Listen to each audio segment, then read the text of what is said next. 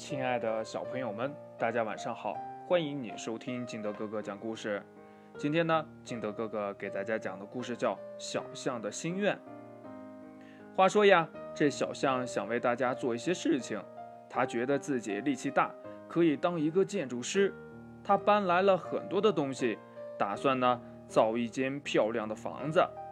可是呀，小象不会看图纸，他眼珠子瞪得老大。汗都急出来了，还是看不明白。小象呢，打算当一个厨师。他烧上饭，又去洗菜，一边开着水龙头，他又忙着去炒菜。这时候呀，洗菜的水哗啦哗啦哗啦的流到了厨房的地上。这饭锅呢，噗噗噗噗噗噗噗的冒着热气，出来了一股焦糊味儿。哎呀呀！菜呀，炒焦了；瓶瓶罐罐呀，也碰翻了。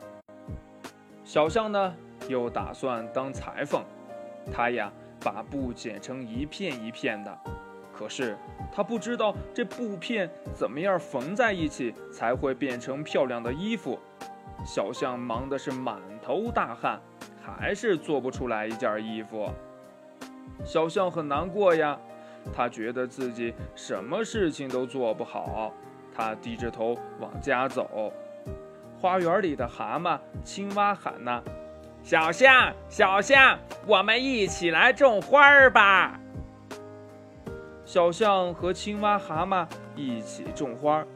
小象种的是大大的花，蛤蟆、青蛙种的是小小的花。花园里的花呀。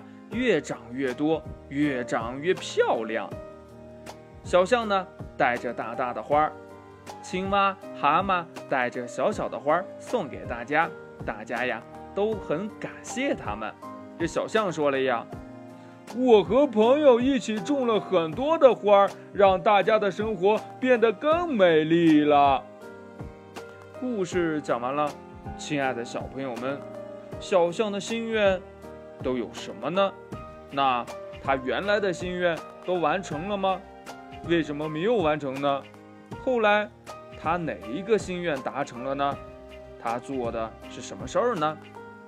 快把你想到的跟你的爸爸妈妈还有你的好朋友相互交流一下吧。喜欢听金德哥哥讲故事的，欢迎你下载喜马拉雅，关注金德哥哥。同样的，你也可以添加我的个人微信号码幺三三三零五七八五六八来关注我故事的更新。